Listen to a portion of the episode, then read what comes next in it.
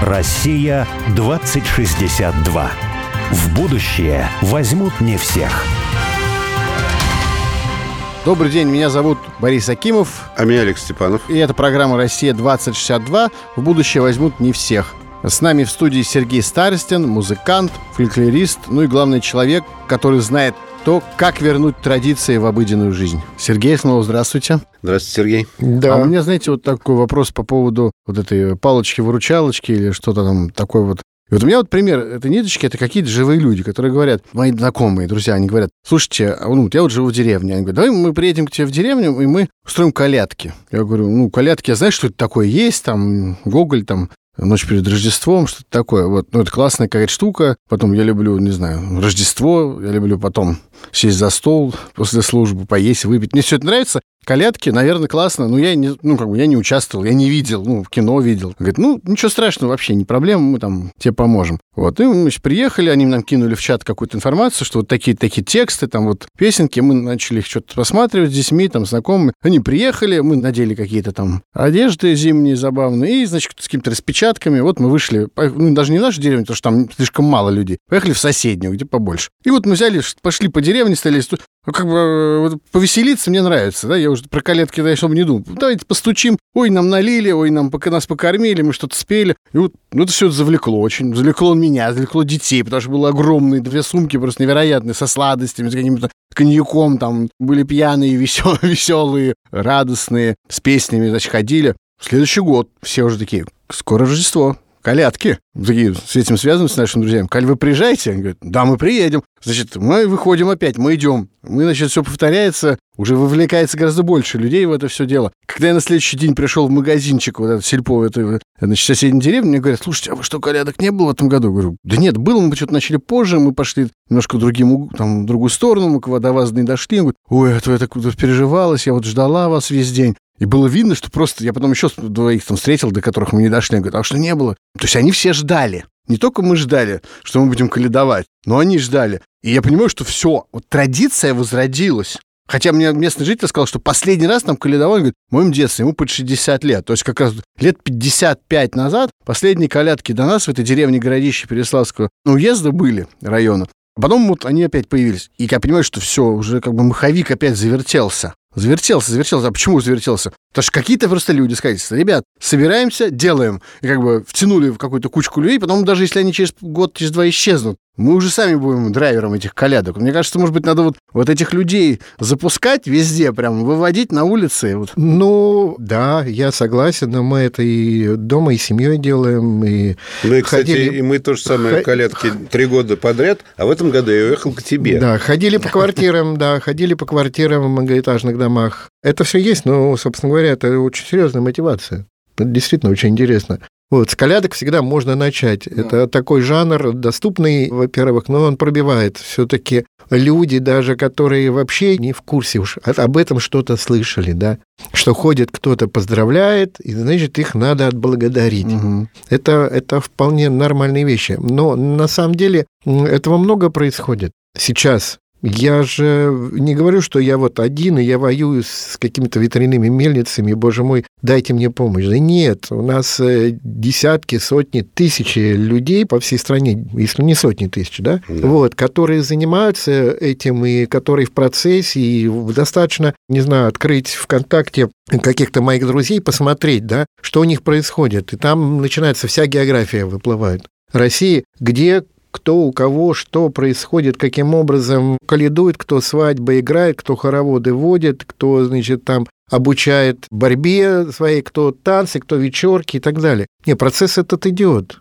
Сказать, что этого нет, что вот эти люди, они свою работу делают. Вопрос только в том, что пока, я думаю, силы не равны. Вот с этим вот э, мега-монстром да. Только радиоспутник. Нет, вот если вот Одна то, что ты передача. предложил, Олег, ты говоришь, вот взять сказать, сказать, давайте сделаем так чтобы просто хотя бы даже не один раз в год, на колядке. Во всех школах... Ну, как масленица. Вы, да, выходили, кстати, вот, да. было прям, вот, готовимся к колядкам, и выходим, идем, выходим. И, чтобы просто у детей вырабатывался такой инстинкт, что это некая норма жизни. Вот, как макулатуру собирали да, в свое время. Норму жизни, ходим, ну, ходим каледовать. Ну, да. Не, как только вы коснетесь вот этого момента, да, образовательного, я имею в виду сфера образования, школа, вам точно скажут, что... А у нас, например, есть А мы вообще этого не хотим с одной стороны, да? Кто-то скажет так, а вообще куда вы нас тянете? А в каких школах это есть? Это Ну, волюнтаристски. Министр образования пусть спустят весь приказом.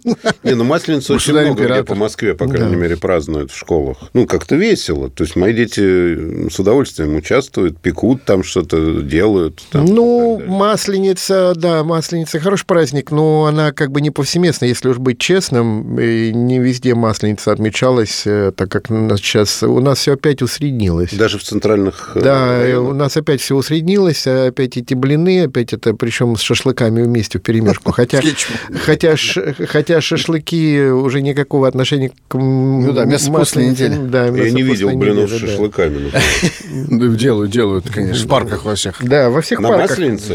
Ну, Конечно, Серьезно? воняет, воняет шашлыками на Масленицу во всех парках, да. А вот есть еще один путь, э, который вы тоже демонстрируете. Вы играете концерты с Леонидом Федоровым, с Волковым. Это, в общем, музыканты не собиратели, не исполнители фольклора. Это такие, ну, современные музыканты. Да, Да. я не скажу, что это поп-музыканты, но все равно это современные музыканты. Но при этом вместе с вами они делают какую музыку? Они делают современную музыку, но которая связана с традицией, я бы так сказал. И это же тоже путь, потому что нельзя сказать, что фольклор – это что-то единожды когда-то там в какие-то тысячи лет назад образовавшееся и с тех пор никак не изменявшееся, да? Наоборот, э, я так понимаю, что фольклор, который нам доступен, это 19 век, это уже там та же самая гармошка э, из Германии, там, из Италии пришедшая, соответственно, уже в 19 веке даже уже как-то измененная, там, да, и дальше там городская культура влияла на фольклор, там, ну, в общем, все это как-то изменялось, переплеталось, и было современно. Это не какая-то старина седая, застывшая, да? И, в принципе, ну, как бы фольклор в этом смысле, может традиция может развиваться. Может развиваться. А я, по-моему, ничего против не имею развития традиций. Дело в том, что то направление, которое было упомянуто здесь, да, ну, такие вот фольклористы, которые поют аутентичные песни и правильно их поют, э, и все это немножко напоминает музей и так далее. Это не очень правильная позиция. Почему? Потому что они не претендуют на сохранение этого сегодня там где-то в быту, да? Они воспроизводят те музыкальные формы, с которыми они столкнулись, и которые на самом деле во всех отношениях прекрасны во всех отношениях прекрасны. Вот те формы, которые они фиксировали. И они пытаются воспроизвести эту же модель, воспроизвести. Другое дело, что она как бы выдернута из контекста культуры, в которой находилась, да, и она существует сегодня в городе. Но они, э, собственно говоря, не претендуют, они просто нам показывают красоту во всей полноте, тембральный, диалектный и так далее. И мы можем, ну, я на самом деле таких коллективов знаю много, которые поют правильно, фольклорно поют, да. Это ведь один из путей, это их личный выбор. Это один из путей сохранения вот этого первозданного источника, что ли, да? А если он уже есть, мы можем двигаться дальше. И пути развития, ну, даже не фольклора, я бы сказал, да, а каких-то отдельно взятых э, компонентов оттуда художественных. Вот. Это, конечно, возможно. Можете что-нибудь нам, радиослушателям, продемонстрировать из такого как бы современной музыки, да, но основанной на традиции? Вольному воля, да вольному воля, это не моя, ох и доля. Заглянет ли солнце, да заглянет ли солнце, Ох, да не в мое оконце. Заплачет ли мать, да заплачет ли мать, Ох, не по своему дитяти. Легкая работа, гульба да охота, Это не моя забота. Любовью слада, да любовью слада, То не для меня и награда. Но это фрагмент баллады, я пою, не знаю, современная она или какая она, как вы ее воспринимаете сами? Понятны ли все слова, которые... Абсолютно Понятно. понятно, да. Понятны. А чьи слова? Это я придумал. Это моя авторская история, которая опирается на вот какие-то фольклорные источники, да, ну вот она оттуда черпает. Это как бы история, реализация моих собственных переживаний в виде художественного образа. То есть я пытаюсь избавиться от внутренней несвободы. И вот как бы вот это пропивание, да, своей собственной несвободы, вот все кругом, да, мои сестры это коле вострые, мои братья это цепей объятия, да, все меня вот так вот сковывает. Какой же есть выход? А выход есть какой? Не чаю той доли, когда вырвусь на воле, орлом парить, соколом летать и счастье Бога искать. Вот, это как бы выход. То есть, где мое спасение? в свободе моего выбора, а мой выбор — это Господь Бог, да. Я вот когда его ищу, тогда я понимаю, что я свободен, а все остальное меня сковывает. Это моя рефлексия, моя персональная рефлексия. Она вот выражена так, вот через этот текст, через этот напев, воспринимается многими как фольклорная песня. То есть, с одной стороны, Нас фольклорная. с- прям поразило это. Да. Аж не можно сформулировать следующий А вопрос. музыка? А музыка здесь? Ну все, все, Всё, я, то есть все это- придуманное. Все придуманное. А какие элементы? Вот что, почему это воспринимается как фольклорная песня? Просто я не могу ухом вычленить или, ну, как-то выразить, осознать. Какие Но элементы? есть близость к э, интенционным формам, определенным мелодическим формам, есть близость, да? То, что я пою, я этого наслушался, я таких песен слышал много или похожих. Это что-то вот в этом ключе. И стихосложение, оно где-то тоже близко, да, потому что оно очень образное. Какие-то тропы, да, вот, Да, да. художественные образы. Мои дети мыши с подклети, моя жонка худа одежонка, ну и, и так далее. К нам просто на передачу сюда, вот, ну, Да. как сказать, забредали тоже. Вот Александр Маточкин, например, да. и- Знакомый нам человек, да. Да. И мы его попросили вместе с нами, ну, былину сочинить прямо на передаче, да, про летящий самолет. И там тоже он говорил, ну вот когда что-то летит, его сравнивают вот с этим. Вот, вот с чем? Вот давайте. Ну, и мы как-то вот на костылях, конечно, с подпорками, ну, там что-то сочинили и даже спели. Но это в любом случае требует некоторые, некоторые подготовки, потом какой-то некоторой расслабленности, конечно, Наслушанности. наслушанности, безусловно. Я знаете, с чем подумал тогда, вот с чем можно, например, былину сравнить? Потому что когда вот приходишь к Маточкину, там, когда он сказывает былину, ну, где-то в университете, например, да, как-то вот, честно говоря, не цепляет, не идет, да. А когда он рассказывает, как бытовала былина, то есть приходит человек вечером, да, и собираются люди за столом, и они все, ну, это уже 10 раз слышали, вот. И они все прекрасно текст знают. Соответственно, он начинает вести, а там кто-то хоп и что-то свое. Раз чуть-чуть вставил. Потом оттуда кто-то что-то вставил. И получается такое как бы вот какая-то перекличка, какое-то многоголосие такое немножко джазовое, чуть-чуть история такая, да? Я подумал, что это абсолютно понятно становится в культуре, например, современной анекдота. То есть мы, например, ну, когда попадаем в какие-то ситуации, то вспоминается анекдот, который все знают, да? И человек его рассказывает не для того, чтобы... Ну, вот это не текст, да? Он его рассказывает для того, чтобы сделать выпуклой какую-то ситуацию, да? И важно, как он его рассказывает. Не важно, знают его другие или нет. Важен даже не сам смысл этого анекдота, а важно, в какой ситуации он рассказан, да? Его можно рассказывать 20 раз в разных ситуациях, и будет все равно классно и здорово. А вот читать анекдоты, там, книжку там в поезде, да, это просто, ну, это идиотизм полнейший. В этом смысле понятно становится, что такое фольклор, да, потому что это очень важна ситуация, в которой это происходит, да, и важно, что люди знают, и они начинают вот эту вот как бы очень тонкую игру между собой. Но это по факту, да. А вообще это то, что наследуется, то, что как бы принимается согласию, в общем, да, ну, как творится народная мудрость. Ну, один сказал, что вот, вот это так, второй сказал, да, это так, а третий сказал, нет, это не так. Это же как бы не общее согласие, не проходит тема. Вот, то есть, по идее, все должны согласиться, но поскольку эта соглашательская позиция, она распространяется на сравнительно небольшом каком-то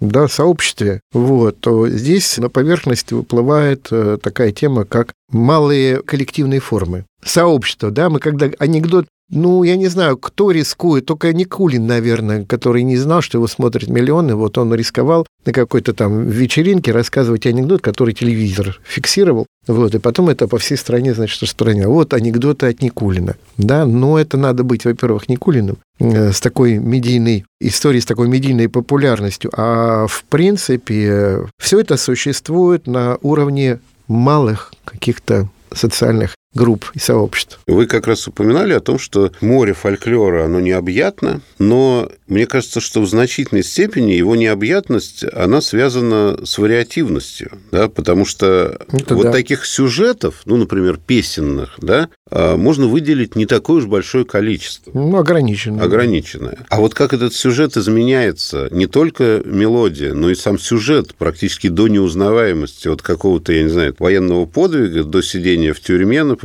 от региона к региону. Вот это интересно на самом деле, потому что фольклор действительно очень связан, как и сама культура. Она связана прямо с землей в непосредственном смысле, с землей. Вот прямо вот именно с той землей, на которой ты стоишь, где ты живешь. И вот уже это же вроде бы, но вот на другой территории оно уже будет чуть-чуть другим, а еще дальше будет совсем другим. Вот можно нашим радиослушателям как-то продемонстрировать, как вот, может быть, не знаю, там северное что-то, да, звучит иначе на юге или в Сибири. Это Насколько прям, это разное? Это прям уже цирк. Нет, я Сибирь пою немножечко, да, в виде ну, хорошо. Вот семейский Забайкалье, например, да, совершенно потрясающий был коллектив старичков, и не могу, их было четверо, как с ними тягаться, я-то один. В островах охотник целый день гуляет, Ему счастья нету, сам себя другавает.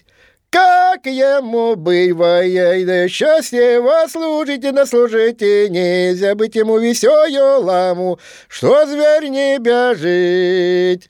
Ну, это как бы вот семейские, семейские Забайкалья. А там, ну, не знаю, прекрасная Графина Бобнева из Смоленской области со своими чудесными хороводами. Девки за руки брались, ой, ной, на очи, но лося